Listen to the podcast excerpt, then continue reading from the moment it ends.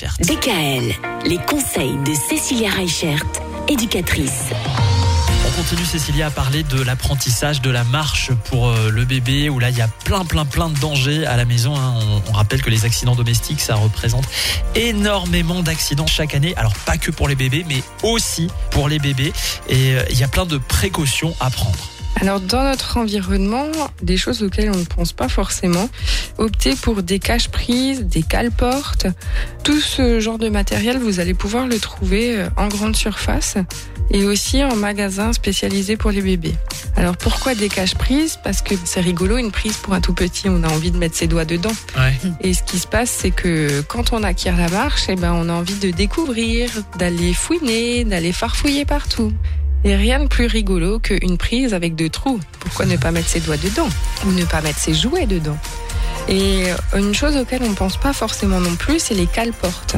Il faut savoir que au niveau des tout petits, les doigts coincés, c'est la deuxième euh, cause la plus importante des accidents de la maison. Donc entre se coincer les doigts dans une porte, euh, avoir les doigts coincés sous la porte, ou même leurs petits pieds sont assez petits, donc Ouais. les orteils passent en dessous de la porte. Donc c'est vrai que ça fait tout de suite des gros bobos et c'est vraiment pas rigolo. En tout cas, si jamais ça vous arrive, la première chose à faire, c'est d'aller rapidement consulter en fait euh, un médecin parce que la matrice, que ce soit des doigts ou des orteils, est très fragile chez les tout petits et ça peut créer vraiment des dégâts euh, qui sont difficilement réparables par la suite.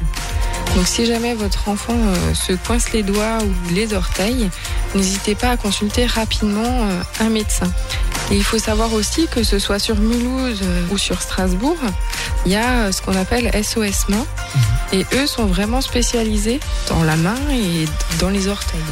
Merci beaucoup pour ces bons conseils. Quelques derniers conseils demain, vendredi. DKL, retrouvez l'ensemble des conseils de DKL sur notre site internet et l'ensemble des plateformes de podcast.